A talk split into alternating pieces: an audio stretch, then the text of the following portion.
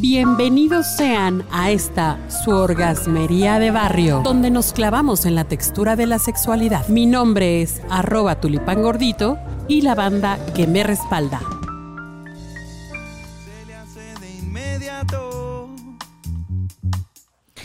Hola, ¿cómo están? Yo soy Adriana G. Salazar y hoy nos toca hablar de los eh, la sexualidad con base en tu horóscopo. ¿Cómo ves, Angie? Pues no sé, o sea, es cierto ese tema, o sea, sí es cierto que dependiendo de, de la hora en que naciste, del día que naciste, tienes como características sexuales diferentes. Fíjate que sí, y tiene que ver con eh, muchas cosas, ¿no? Lo primero es si tu signo es de fuego, de aire, de tierra o de agua, tienen eh, características diferentes. Por ejemplo, los signos de fuego, obvio, son muy fogosos. No quiere decir que otros signos no lo sean, sino que para ellos la pasión, entendida como tal, tiene mucho que ver. Los signos de agua son más románticos. La pasión se enciende, pero a través del romanticismo. Wow. Los de aire son más eh, de cosas creativas y cambios y cosas nuevas.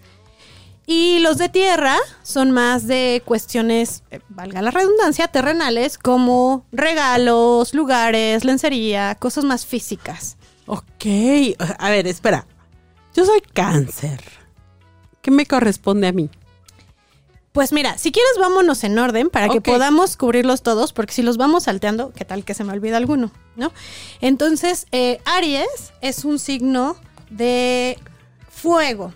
Son sumamente sexuales y eh, para ellos es muy importante volverte amigos y amantes, cómplices.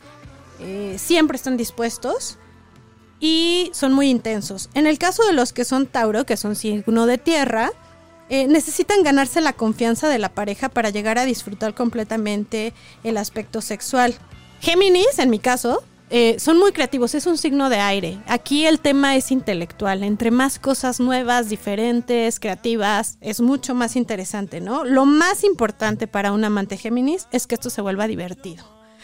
En el caso de cáncer, que es tu, tu caso, eh, tiene mucho que ver con el romanticismo, el sentirse eh, entendidos, comprendidos, y tienden a preocuparse mucho por complacer a su pareja más que a ellos mismos, lo que hace que eh, pierdan un poco el disfrute personal.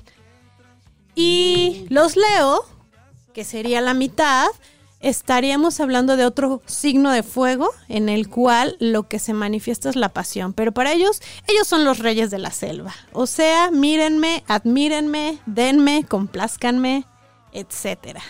Pero ¿qué tan cierto es esto de los signos? Pues mira, eh, ¿cómo podría decírtelo? En la experiencia no te podría decir con precisión de dónde viene o quién lo hizo. Sé que es una, un conocimiento muy ancestral, ¿no? Desde los romanos, incluso desde los griegos.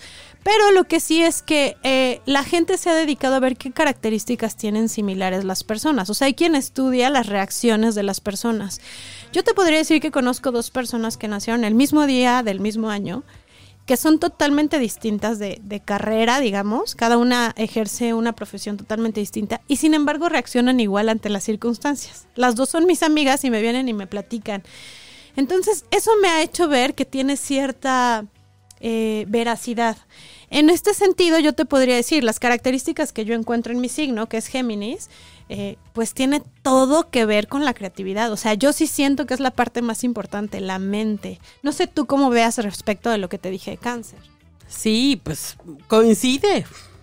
Totalmente coincide. Yo creo que hay que tomar en cuenta siempre las referencias que nos dan los signos, los astros y todo y aplicarlo a nuestra vida.